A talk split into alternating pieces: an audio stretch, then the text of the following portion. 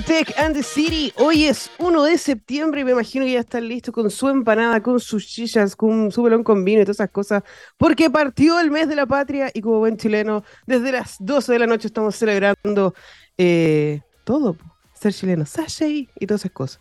Bueno, hoy no nos acompaña Gonzalo porque ustedes saben cómo es el problemático Gonzalo, pero no importa porque estamos llenos, llenos de novedades tecnológicas como es costumbre aquí en Tech and the City.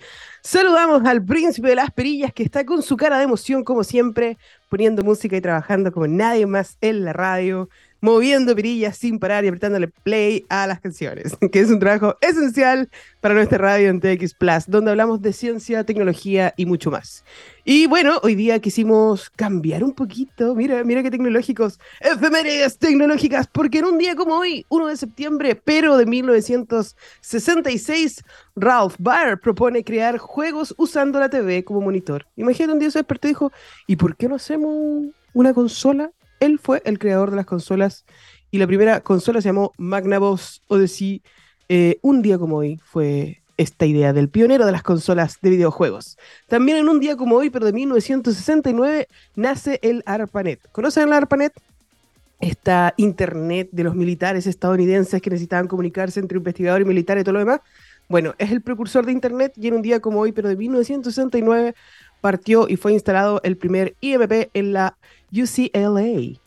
¿Qué pasó en un día como hoy? Mira, IBM siempre dando que hablar en esto de la tecnología, que es nuestro gran auspiciador. IBM PowerPC 740 es el primer microprocesador conectado con cobre y desde ahí en adelante desplaza completamente al aluminio.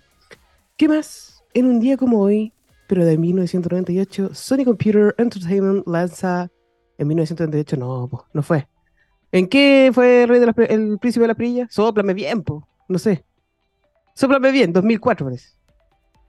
Vamos a buscar. No sé, no estoy segura. Pero en un día como hoy específicamente se lanza la Sony Computer Entertainment, eh, o sea, se lanza la PSP, PlayStation Portable. Pero yo sé que el, rey, el príncipe de la experiencia me está buscando esta, esta fecha y en cualquier momento me va a soplar al oído y me va a decir la, la fecha real. ¿Cuál? No, no, no, si yo tengo esta fecha. Bueno, 2004, pero era el 2004. Les guste o no, en un día como hoy se lanza la PSP y punto. Oye, em, ¿qué más? ¿Qué más tenías como en un día como hoy? Bueno, después vamos a hablar sobre otras cosas de tecnologías, pero eh, Napo, pues, tenemos un montón de cosas que hablar en conjunto. Tenemos a dos invitados que vamos a estar hoy día conversando de diferentes cosas con Lenovo Chile. Vamos a estar conversando y también vamos a invitar a la Fundación Portas a que nos venga a dar un pequeño aviso. Y eh, qué más, qué más, qué más. Nos vamos a ir con una canción que eligió eh, nuestro espectacular DJ, que estudió cuatro años para que le dijeran DJ, no, el, príncipe de las perillas, que hace un trabajo espectacular, profesional y que justifica los años estudiados en, no sé dónde, porque nadie sabe dónde, dónde se estudia esta cosa. Así que nos vamos con los fabulosos Kylax, el satánico Dr. Cadillac. Y volvemos aquí en Tech and the City. La tecnología está transformando los modelos de negocios en todo el mundo, creando nuevas oportunidades de crecimiento y nuevos parámetros de eficiencia. Somos líderes en la inteligencia artificial de los negocios y vamos más allá. Porque en IBM integramos tecnología y experiencia proporcionando infraestructura, software, innovación y servicios de consultoría para ayudar a la transformación digital de las empresas más importantes del mundo. Visita www ibm.cl y descubre cómo en IBM estamos ayudando a que el mundo funcione mejor. Vamos a crear juntos la transformación y el progreso de los negocios de América Latina. Y aquí estamos con nuestro invitado que, eh, que no, tiene nada que ver con IBM, pero es de uno de los grandes y pionera también tecnológica de innovación de Lenovo. Nos acompaña Ignacio Carmach, Google Category Manager para Sudamérica de Lenovo. ¿Cómo estás, Ignacio? Muy bien, ¿y tú, Muchas gracias por invitarme. Bien, en un día helado en Viña del Mar, esos días así como que no te dan ganas de nada, así estamos. Sí, está, está bien feito afuera, pero aquí con ganas de, contarles un poquitito más de lo que estamos haciendo. Bacán, pero como es tradición en Tech and the City, no te vas a escapar de la pregunta de, rigor. ¿Cuál es tu amorío y relación con la tecnología? Eh, es una relación de amor-amor, definitivamente. no hay nada de odio aquí. No, partí muy pequeñito, muy pequeñito con, con, mis primeros computadores, armando yo mis propios computadores, echándolos a perder apenas habían llegado. Suele Eh, parecido. sí, sí, sí. Era, era la época del overclocking, eh, era la época de... eh, no llegué al nitrógeno líquido, no, no, no, no, no tan lejos, pero, pero sí me gustó y me metí y obviamente modifiqué más las cosas y rompí el computador que había llegado hace una hora. Pero nada, cosas que pasan. Eh, sí. Se recuperó, se recuperó, así que todo bien. Eh, nada, como te digo, partí muy pequeñito y después eh, siempre enamorado de, de- de la tecnología. Qué bacán, qué bacán. En Las historias se repiten. Uno cree que es lo único que le pasan estas cosas, pero no. Uno también estuvo en la misma ahí overclockeando cosas. Quemando procesadores desde 1986. Pero bueno. Oye, cuéntame, ¿qué, qué es todo esto de Ineduc? ¿Por qué? ¿Qué es esto de Ineduc y del nuevo Education? Por favor, cuéntanos un poquito. Bueno, Ineduc es un evento que eh, venimos haciendo hace un par de años, ya partimos en 2018 con, eh, de la mano con el Colegio San Ignacio el Bosque. Eh, de hecho, es un evento que eh, le pertenece tanto al colegio como a nosotros. Y junto con ellos, con su historia y con, y con la ayuda de Lenovo, hemos venido construyendo esto un poquitito para transmitir innovación en la educación en general. ¿sí? Entonces, eh, partimos 2018, 2019, paramos por razones obvias, no pudimos hacer eh, el evento en 2020-2021, de hecho 2022 tampoco, y volvimos ahora con la tercera, la tercera versión que realizamos la, hace muy poquititos, un par de días atrás, eh, basados principalmente o enfocados principalmente en la inteligencia artificial, tema que nos ha tocado a todos, ¿cierto? Y la educación no, no es ajena a, a la intervención de esta inteligencia artificial. Oye, sí, me, me invitaron el otro día ahí, pero no alcancé ahí. Yo estaba fascinada intentando de llegar a verlo y entender qué es lo que estaba pasando, porque siempre he dicho que la inteligencia artificial se debería enseñar en los colegios, siempre. Pero para los que no Sí. entiendan, ¿por qué es necesario enseñar inteligencia artificial a los jóvenes que están a punto de salir de cuarto medio? ¿Y, y por qué inteligencia artificial específicamente? Si nos puedes ayudar con eso. Bueno, o sea, es un tema que, que causa bastante furor, particularmente en educación. De hecho, eh, el evento fue justo el día del diluvio acá en Santiago eh, y a pesar de todo tuvimos una excelente convocatoria, llegaron más de 170 personas al evento. Eh, en general, directores, profesores, gente relacionada con el mundo de la educación, estaban todos muy pendientes de qué es lo que podemos hacer hoy día con inteligencia artificial dentro de la sala de clases. De hecho, tuvimos ejemplos ahí de una profesora eh, que viene desde 2020 o 2021 trabajando con inteligencia artificial antes de ChatGPT. O sea, ChatGPT hoy día, claro, es el tema que estamos todos hablando, pero, pero ella empezó mucho antes con estos programas que adivinaban lo que estabas dibujando, eh, con cosas de, de, no sé, Alexa, eh, el Google Home, ¿cierto? Cosas que de cierta forma eh, estaban de moda en ese momento.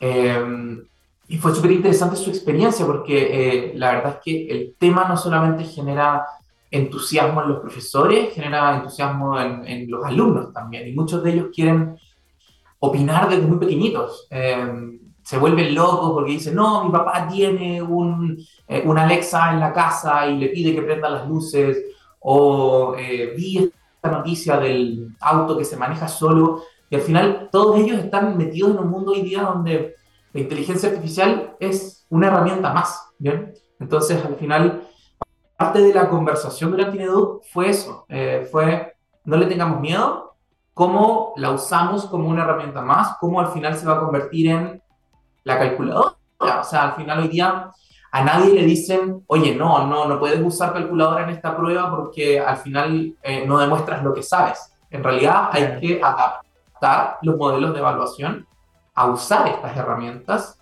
como una más, ¿cierto? Y que de cierta forma nosotros evaluemos que el alumno sea capaz de utilizarla en vez de prohibirle que, esté accediendo a esta tecnología, ¿no? Porque entre más pequeñitos, entre, entre más nos acostumbremos un poco a usar esta tecnología y otras, ¿no? Las que vengan, eh, mejor preparados vamos a estar al final del día para el mundo real, ¿no? Para el mundo laboral o para lo que sea que nos enfrentemos al final de, de ese periodo del colegio y de la universidad. Oye, sí, justo, justamente ayer estaba en el segundo con- Congreso de Pedagogía, Creatividad y Resiliencia que organiza la, mm, la Universidad Andrés Bello, y eh, veía muchos profesores que estaban haciendo cosas de, innovando de, diferentes maneras, pero también eh, usando cosas con inteligencia artificial, intentando por lo menos entender, y, obviamente faltan partners como ustedes que puedan entregar ese conocimiento técnico y hacerle entender cuál es el impacto. Y eh, después me tocó a mí dar una charla y todo lo demás, y, yo les contaba que, que claro, el impacto de la, de la, inteligencia artificial es como el de la electricidad y el Internet juntos. Es como a ese nivel de, de, impacto va a llegar y está llegando y ya es la inteligencia artificial, por eso es súper necesario que todos entendamos y, de alguna manera podamos manejarlo, como tú dices, como una calculadora. Y por eso, eh, otra pregunta que tenía para ti es como ya, y después del evento y todo lo demás, ¿cuál es el desafío que se llevan los docentes e interesados por aplicar inteligencia artificial en las aulas? El, el, desafío va un poquitito por, por la parte de cómo adaptar los modelos de evaluación. Eh, yo creo que no solamente está en integrar esta tecnología, porque de hecho veíamos ejemplos muy, muy interesantes que nos mostraban los speakers durante el evento de que se les soluciona o se les simplifican hartas tareas a los profesores con esto. O sea, hoy día yo le puedo pedir a ChatGPT, dame una clase acerca de X tema, ármame una rúbrica, eh, dame los tiempos y los tópicos para una clase de 45 minutos. O sea, como que podemos ayudarlos un montón eh, con, y, como ejemplo, ChatGPT, ¿no? Pero, pero hay un montón de tecnologías que, los pueden ayudar hoy en día eh, y eso no los hace mejores ni peores profesores porque ellos ya pasaron por ese proceso de formación, pero es igualmente importante que ellos sean capaces de transmitir este, estos modelos de formación hacia los alumnos, ¿sí? Entonces, no es como prohibirles o permitirles que usen la tecnología, que no la usen, sino que enseñarles a usarla, que sepan discernir, por ejemplo, entre el contenido que me entrega una inteligencia artificial, porque muchas veces hablamos de que eh, estas inteligencias em, como que divagan, no mienten, no alucinan, ¿no? Porque no tienen toda la información necesariamente. Muchas de ellas ni siquiera están conectadas a Internet, ¿no? Entonces no tienen la información actualizada. Y pueden llegar a inventar información. Entonces, que los alumnos sean capaces hoy día de discernir entre una noticia que es real, otra que es falsa, o contrastar fuentes, es parte de lo que tenemos que ir haciendo para prepararnos para este mundo. Oye, eh, qué bacán lo que están haciendo, porque siempre se dice por ahí que si uno ayuda a un profesor, ese profesor puede ayudar a muchos, muchos miles de niños, porque bajo su tutela van a pasar muchos niños, muchos cursos por muchos años.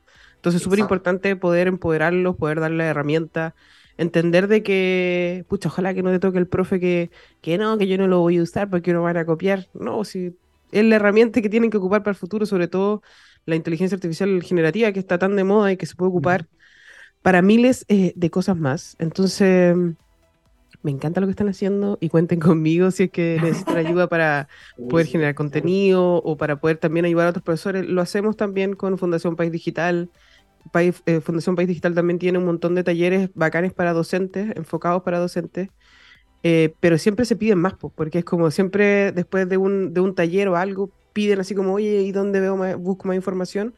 Así que los invito a ver lo que está haciendo Lenovo Education y bajo su experiencia, ¿cómo ha sido el recibimiento de los niños a esta tecnología en la sala en clase? ¿Te ha tocado verlo así como que si los niños te dicen solamente así como, sí, yo quiero los robots, o ellos cachan un poco más? O... ¿Cómo sido? No, los alumnos hoy día están 100% informados, muchas veces más que los docentes. Eh, de hecho, hay muchos eh, colegios y, clientes con los que conversamos, ¿cierto? Que me dicen, mira, yo nunca he tenido que hacer una capacitación a los alumnos, pero a los profesores, va. Entonces, ellos están hoy día muy metidos, tienen acceso y quizás ese es uno de los, de los puntos más revolucionarios de, de este tema de la inteligencia artificial, porque en algún momento fue el Internet, eh, en algún momento fueron los computadores, en algún momento fueron, no sé, la imprenta, por ejemplo, como que cosas que llegaron a cambiar el mundo, pero el nivel de acceso que estamos teniendo hoy día a esta revolución es algo que nunca habíamos visto. Entonces, hoy día cualquier alumno toma su celular, se mete a ChatGPT, te arma un ensayo en tres segundos sobre el tema que le pediste. Entonces, la tarea no puede ser arma un ensayo. La tarea tiene que ser es discutamos el tema, por ejemplo, ¿no? Entonces cambia ese modelo y cambia como la interacción de la sala de clases, cambian las conversaciones y se vuelve todo mucho más colaborativo y, y de repente un poquito más, más real, ¿no? Como más, más cercano al, al mundo real, a las interacciones que estás teniendo hoy día con tus eh, pares en el trabajo, con tus pares en la universidad. Entonces, sí, siento que, que, es, es, una revolución, pero más por el tema de acceso que por el hecho de la tecnología misma. Oye, eh, yo sé que a lo mejor me ha salido un poquito el libreto, pero te lo voy a preguntar igual. ¿Cómo, ¿Cómo, cómo eh, abarcan toda esta problemática de la ética y la inteligencia artificial? Porque cada vez que voy a un evento, cada vez que alguien tiene la oportunidad me dice, ¿y está regulado o no está regulado? Pero ¿cómo va a ver el tema de los sesgos? ¿Cómo, ¿Qué pasa con la discriminación? ¿Cómo, ¿Cómo le enseñamos también eso a los niños y niñas, profesores? ¿Qué, están haciendo ustedes en ese aspecto? yo creo que justo está, está ahí el, el, rol del docente, ¿no? O sea, el, el, rol formador del docente, donde conocemos que existen estos sesgos. De hecho, muchas de las herramientas que hoy día utilizamos, que, que son de terceros o, no sé, de OpenAI, o lo que está haciendo Meta, o lo que está, están haciendo un montón de empresas hoy día en torno a inteligencia artificial, lamentablemente tienen estos defectos, ¿no? Tienen los sesgos de quienes las crearon. Entonces, al final del día, hay una herramienta eh, o, un elemento formador importante de parte de los docentes que es entregarle estas herramientas a los, alumnos, eh, ser conscientes de que existen estos sesgos, de que existen estos problemas hoy día con la inteligencia artificial y que finalmente cada uno sea capaz de formarse su propia opinión no podemos creerle ciegamente, ciegamente a, a, lo que diga un ChatGPT o lo que diga un, una inteligencia artificial X, ¿cierto? Eh, y por ahí va un poquitito, ¿no? Como todavía tenemos que ser más inteligentes que, que esta inteligencia artificial. Eh, igual, es que el otro día, hace, hace poquitos días salió que tuvieron que desconectar unos robots porque entre ellos, no sé si leíste la noticia, eh, generaron. a conversar en un idioma. Empezaron a conversar en un idioma que nadie cachaba. Que miedo igual. Eh, y bueno, los desconectaron. Hay algo de eso, ¿no? Eh, eh, de hecho, en, en, en, parte, ciertos, de cierta manera, estas inteligencias artificiales funcionan un poquitito como caja negra, ¿no? Tú no sabes lo que hay detrás, tú no sabes hasta qué punto está manejado el algoritmo para entregarte una respuesta. Em, el problema es cuando los mismos creadores no saben y, nosotros tenemos que ser eh, estos actores de, ir juzgando un poquito qué es lo que está pasando, ¿no?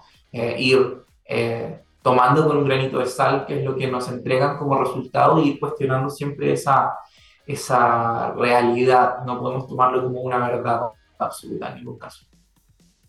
Oye, em, además del Colegio San Ignacio, ¿ustedes están trabajando con otros colegios?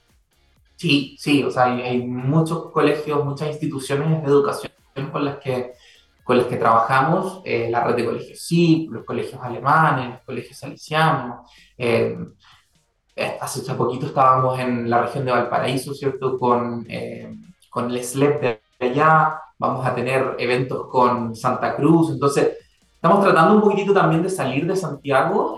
si hay alguien que nos quiera invitar, felices de poder participar de eventos, organizar cosas fuera de Santiago, también queremos llevar toda esta tecnología eh, fuera para que todo el mundo pueda acceder, todo el mundo pueda conocerla, ¿cierto? Eh, y hoy día también estamos desde, desde Lenovo un poquito impulsando no solo estas herramientas, sino que soluciones de educación en general. Eh, y aquí Lenovo se, se, desmarca un poquitito de el vendedor de computadores y tratamos de ofrecer soluciones. Nuestras soluciones hoy día van de la mano del hardware, sí, pero también incluyen software, incluyen servicios, entonces tratamos de darles soluciones integrales a las instituciones de educación que eh, no solamente están enfocadas en eh, el área de TI, ¿cierto?, sino que también en los docentes. Por ejemplo, herramientas que le permitan a los docentes controlar qué está pasando en la sala de clases. Hoy día es muy difícil cuando le entregamos tecnología a los alumnos, suponte que cada uno tiene un computador, bueno, ¿cómo hacemos que el docente se sienta cómodo dando su clase cuando todos los alumnos tienen un computador y tienen acceso a Internet y pueden estar viendo un video en vez de estar perdiendo atención al, al, docente? ¿no? Entonces, tenemos herramientas también para poder eh, controlar un poquitito eso y que el docente se, se sienta cómodo dando su clase. Oye, qué bacán todo lo que están haciendo. Un saludo para toda la gente de Lenovo Education, que sigan así. Y bueno, si quieren venir aquí a Viña del Mar, a la región de Valparaíso, yo feliz de abrir las puertas de la Facultad de Ingeniería de la Universidad Andrés Bello. Yo ya soy académica, así que ahí podemos seguir hablando de ver cómo podemos expandir de alguna manera el, impacto que están generando, porque claramente yo lo veo, yo lo veo así súper clarito. No sé si alguien no lo puede ver, pero enseñar esto y poder de, alguna manera sembrar la semillita en los profesores, en los niños, los estudiantes, los docentes, pero también los directores, porque de repente como que todos tienen ganas y el director no lo ve. Entonces es súper mm. importante que metamos bulla, que podamos eh, mostrarle que, oye, que esto es bacán, que, deberíamos hacerlo en todos los colegios. Y que bacán que también estén haciendo soluciones específicamente para la educación, porque ayer habían profes que eran como, ya, pero ¿qué hacemos? ¿Cachai? Pero como que tengo miedo, como que ya no sé para dónde va la cosa. se me escapó, de las manos y, como directora quizás también me gustaría implementar algo en un colegio y no sé cómo hacerlo. Así que eh, yo estoy segura que la Facultad de Educación también y de Ciencias Sociales de la UNAV podría tener ahí harto que, hacer en conjunto con Lenovo Education. Pero, eh, Napo, te agradezco. ¿Qué pasa si alguien quiere ser parte de todo este programa? ¿A dónde tiene que ir? ¿Te llaman a la casa? Ignacio, vamos, no sé. ¿Qué hay que hacer? Eh, hay dos links que les podemos recomendar. Uno, quienes quieran saber un poquitito más de qué pasó en Inedu, quieran revivir el evento, de hecho tenemos el video de las charlas completas, busquen la, la, página de, de, Inedu 2023, de hecho está hosteada por el, por el Colegio San Ignacio, y ahí están no solamente las charlas, los contenidos, sino que también las aplicaciones de inteligencia artificial que mostraron los speakers durante el evento, eh, muchas de ellas con acceso gratuito, así que 100% recomendado hay que entren, busquen la página de Ineduc 2023 eh, y puedan revisar ese contenido. Y eh, quienes quieran contactarnos, la página de Lenovo Chile, ¿cierto? Lenovo.cl, ahí hay una sección especial de educación, pueden contactarnos a través de la página, pueden revisar también todas las soluciones de educación que tenemos en, en Lenovo a través de, la página web y nada, 100% invitados a, a que nos contacten contacten, a que revisen lo, que tenemos y si quieren, de nuevo, ir, eh, armemos algún evento, eh, ahorita también, armemos algo ahí en, en, en la interregión sin problema, eh, nosotros vamos felices de mostrar todo esto. Ya, pues te voy a cobrar la palabra, así que, bueno. Para todos los que nos están escuchando, los que nos van a escuchar más ratito, recuerden que estuvimos hablando con Ignacio Carmach sobre Lenovo Education, sobre cómo está impulsando el uso de la inteligencia artificial en la educación chilena en, con INEDUC, INEDUC 2023. Y nada, pues si quieren conocer más de esto, pueden meterse a lenovochile.cl y te agradecemos caleta, Ignacio. Y cualquier cosa, cuenta con nosotros y con Tech the City para poder eh, esparcir la palabra. Igualmente, muchísimas gracias por la invitación, que está muy bien. Gracias a ti. Nos vamos con Toco y me voy. Y me voy. Nos vemos más ratito. Hola amigos de Tecan City, estamos de vuelta aquí con María Eugenia López, directora ejecutiva de la Fundación Portas. ¿Cómo estás María Eugenia? Bien, Barbarita. Muchas gracias por la invitación. ¿Y tú? Yo, yo estoy tranquilita aquí en Viña del Mar, con ganas de dormir ya, pero, pero súper bien. Oye, yo soy directora también de la Fundación Portas eh, y, y tenemos muchas ganas de contarle al mundo, primero, qué es la Fundación Portas y yo estoy segura que no hay nadie mejor que María Eugenia para decirnos qué es la Fundación Portas, qué hacen, por favor cuéntanos.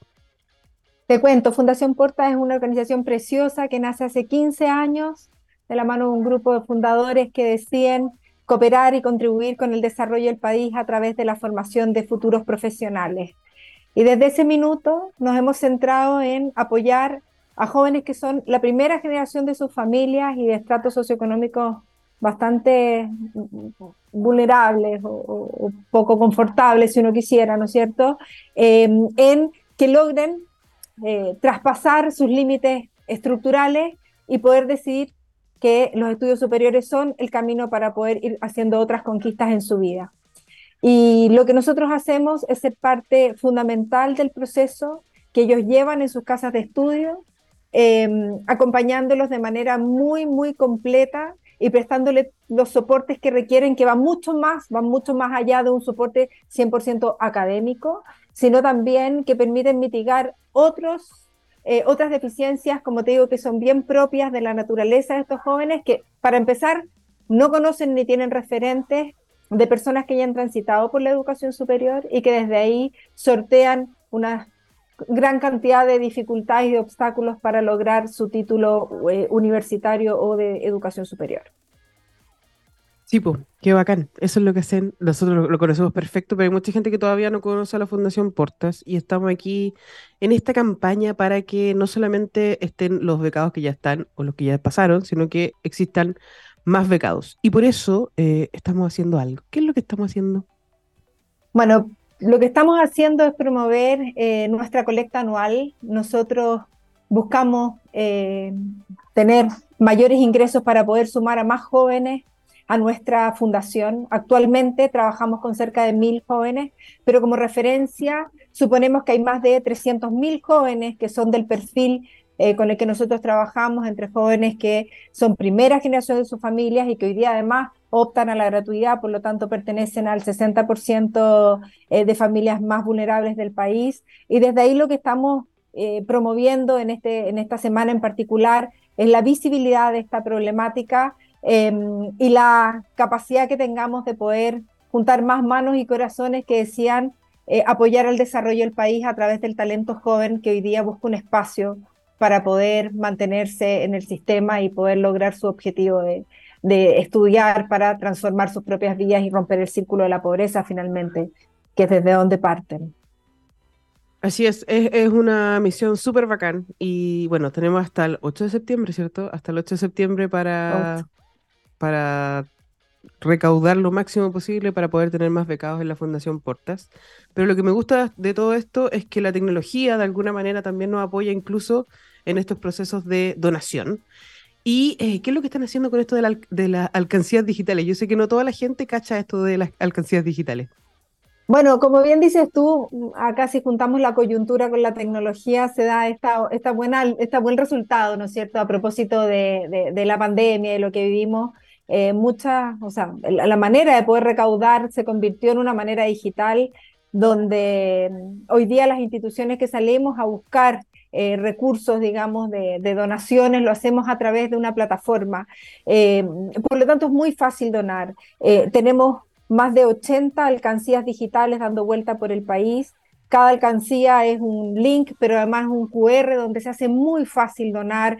Es simplemente haciendo un clic, van directo a una página que es muy transparente además, donde nosotros funcionamos y ahí eh, todas las personas pueden hacer sus aportes, eh, los aportes pueden ir desde los mil pesos en adelante, eh, y por supuesto que lo que nosotros buscamos es que con todos los recursos que recaudamos, como bien decías tú, Barbarita, Fundación Portas pueda seguir consolidando su causa y pueda incorporar a más jóvenes porque como te decía, como referencia, nosotros trabajamos con mil jóvenes, pero entendemos que el universo debería ser de 300 mil jóvenes que requieren de una mano nuestra y que hoy día además son aquellos que son mucho más susceptibles de abandonar la educación superior. Prácticamente un 30% de los jóvenes hoy día abandonan la educación superior y el 70% de ellos que pertenecen al mismo target de jóvenes que nosotros ayudamos no regresan nunca más. Por lo tanto, acá eh, esta causa es muy profunda, porque por un lado permite, o sea, eh, permite sostener sueños de familia, es decir, realmente que la educación transforma la vida, pero por otro lado es muy responsable con los caudales públicos que se invierten a través de la gratuidad en jóvenes que tienen muchas más posibilidades de salir del sistema que de mantenerse. Entonces también acá hay un tema bien importante con respecto al, a, la, digamos, a la responsabilidad en el gasto público y en poder desde ahí abrir espacios, ¿no es cierto?, de mayor desarrollo para las personas, las familias y por ende el país. Sí, pues. por eso soy directora de Fundación Portas, porque me encanta la, misión, la visión de, que tienen. Yo también soy primera generación universitaria de, de, mi familia y entiendo lo, lo, difícil que es eh, mantenerse, estar, pagar una carrera, no terminar otra carrera, quedarte endeudado, tener dudas, no tener redes, eh, todo ese tipo de cosas es complejo y si no necesitamos, no tenemos el apoyo eh, es, muy difícil. Ojalá yo hubiese podido conocer a Fundación Porta mucho antes. Eh, bueno, pero yo salí hace más de 15 años del colegio, así que quizás no, no, hubiese alcanzado. Pero si hubiesen estado para siempre, hace muchos años hubiese sido más fácil para, para muchas personas que hemos tenido que atravesar eso, de, no sentir el apoyo técnico ni psicológico, de, no seguir como no, tener un seguimiento de estás bien, eh, el trabajo que hace Portas eh, es, muy bacán porque incluso saben cuándo eh, los estudiantes faltan, si es, que, si es que están bajando su rendimiento, están como conectados 24/7 ahí, entendiendo que, que detrás de, de, estos números hay personas, y hay personas que tienen necesidades, que tienen requerimientos. ¿Cómo lo hacen?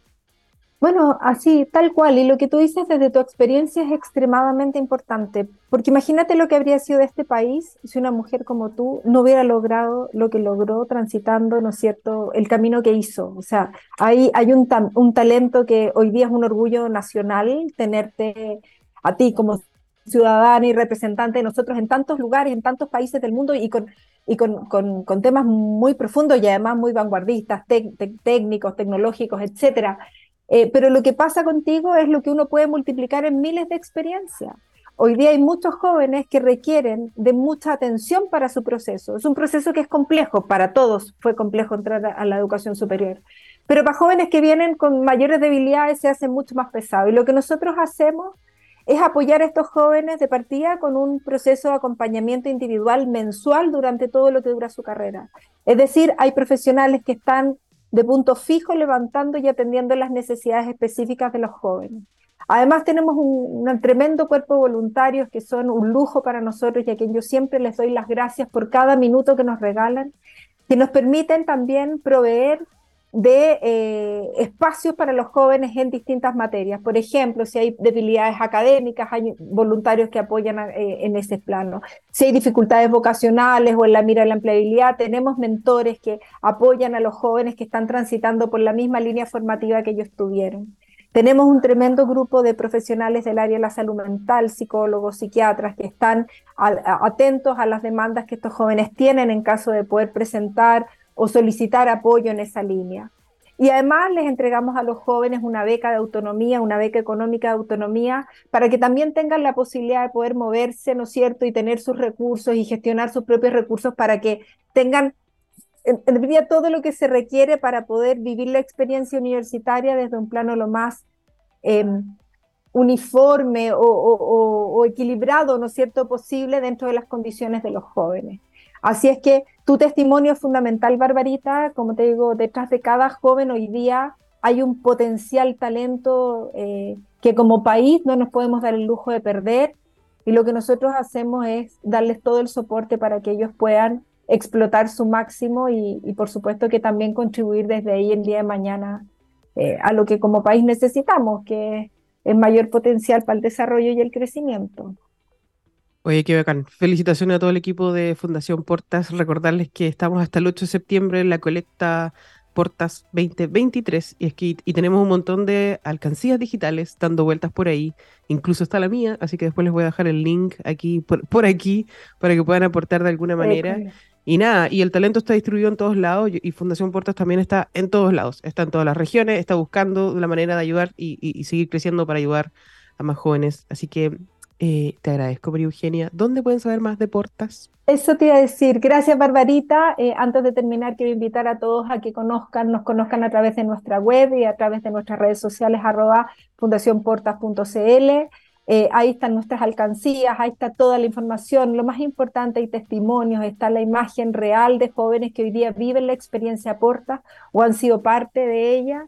Y, esto es un tema, como te digo, yo, yo, termino diciendo que esto es más que filantropía, esto es desarrollo país, es mirar realmente nuestro potencial talento em, y acompañarlo en un tránsito que es muy necesario, ¿no es cierto?, para que podamos después tener más jóvenes profesionales insertos en el mundo laboral, más aún cuando sabemos que hoy día las opciones, el otro mundo eh, es el mundo que, que, nos tiene bien, bien complicados y que el que no queremos que los jóvenes lleguen. Así es que fundacionportas.cl, arroba portas, eh, arroba portas en todas las redes sociales y acompáñennos en esta colecta hasta el 8 de septiembre, que es muy necesario. Así es, arroba Fundación Portas, ¿cierto? Arroba, Fundación Portas. Arroba Fundación Portas. Sí, arroba Fundación Portas y www.portas.cl ya, sabes que ahí me pega, me pega los boomers. Ah. si ahí se te cayó el carnet un poco, pero no, importa. No, no, nadie se dio cuenta. pero la audiencia me entenderá, ¿no? Sí. sí. Además, yo les voy a dejar los links por ahí, así que no, te preocupes para nada. Te agradezco, Alba, y espero que nos vaya súper bien en esta colecta Portas 2023. Y nos vamos con los bunkers y volvemos a lo último de Tech the City. Chao, María Eugenia. Estamos de vuelta con Tech and the City y estamos en la sección de noticias tecnológicas. Ya que me dejó votado Gonzalo, no importa porque estamos preparados para contarles. Oye, lo último que ha pasado esta semana han pasado un montón de cosas, eh, como por ejemplo la IFA 2023 en Berlín, que es la feria de electrónica para el hogar más grande del mundo.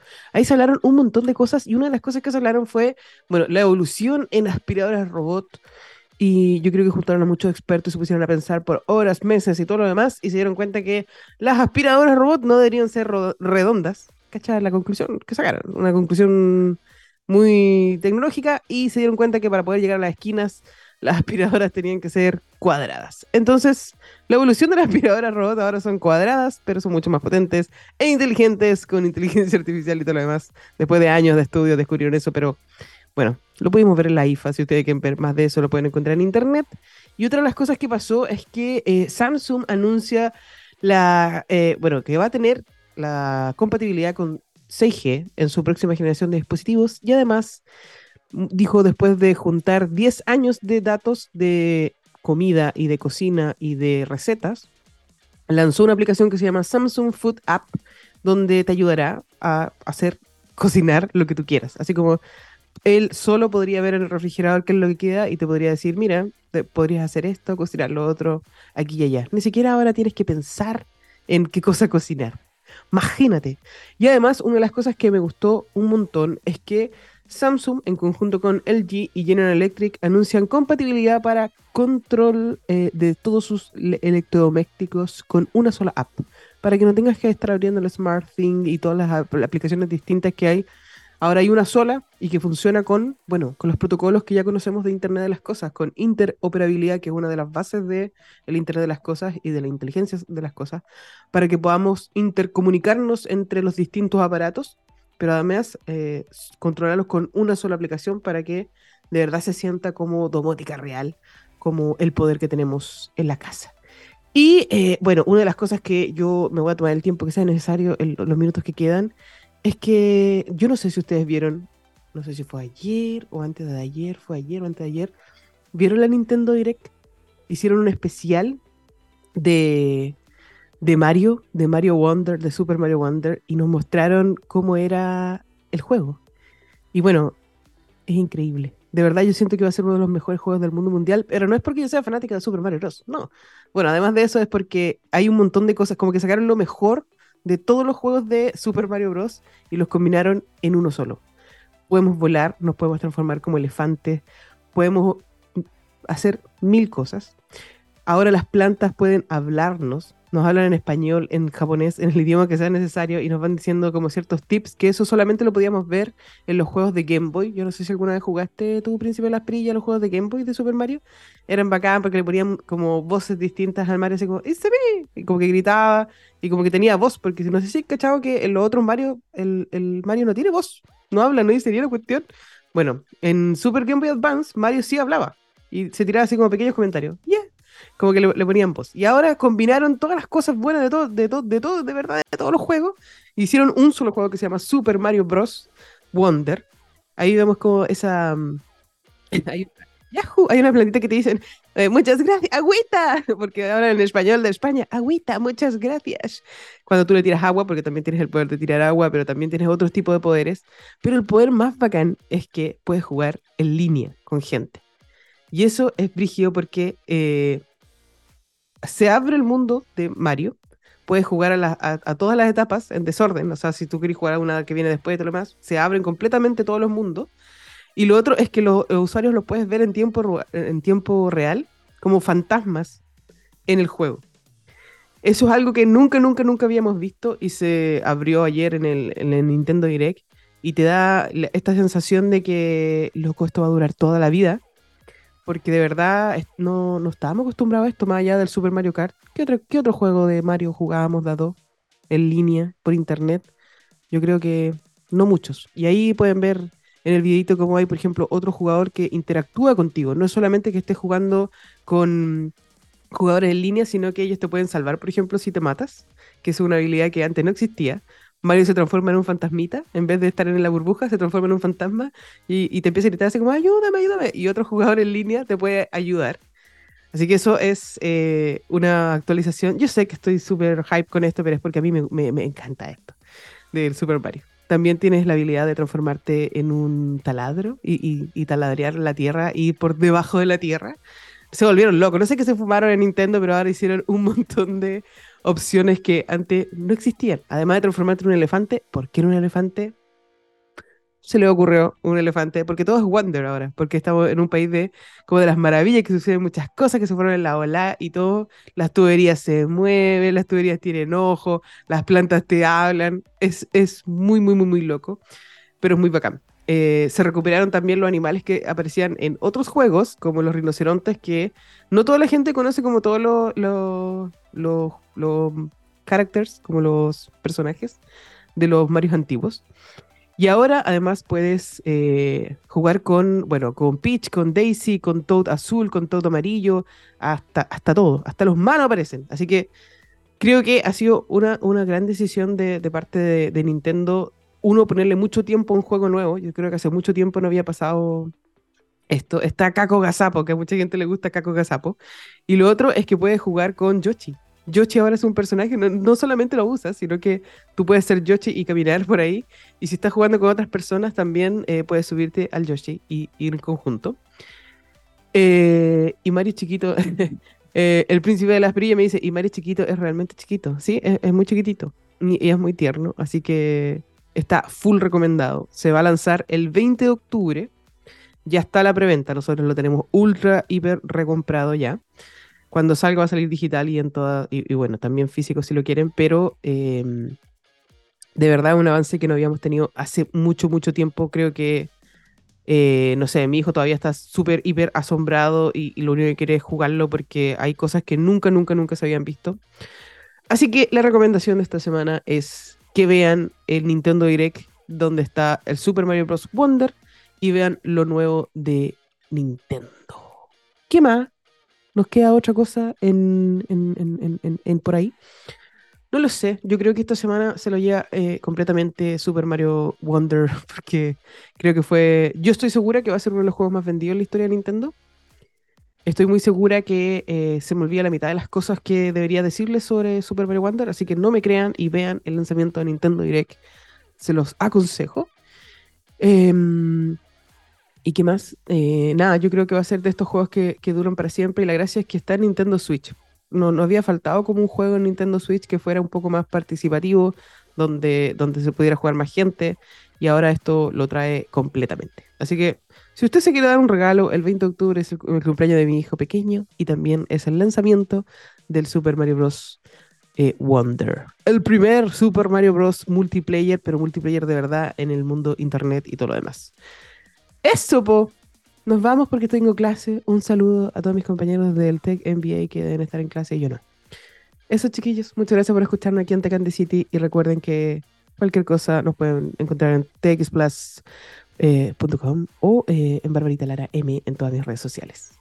Muchas gracias, Príncipe de las Prillas. Nos vemos.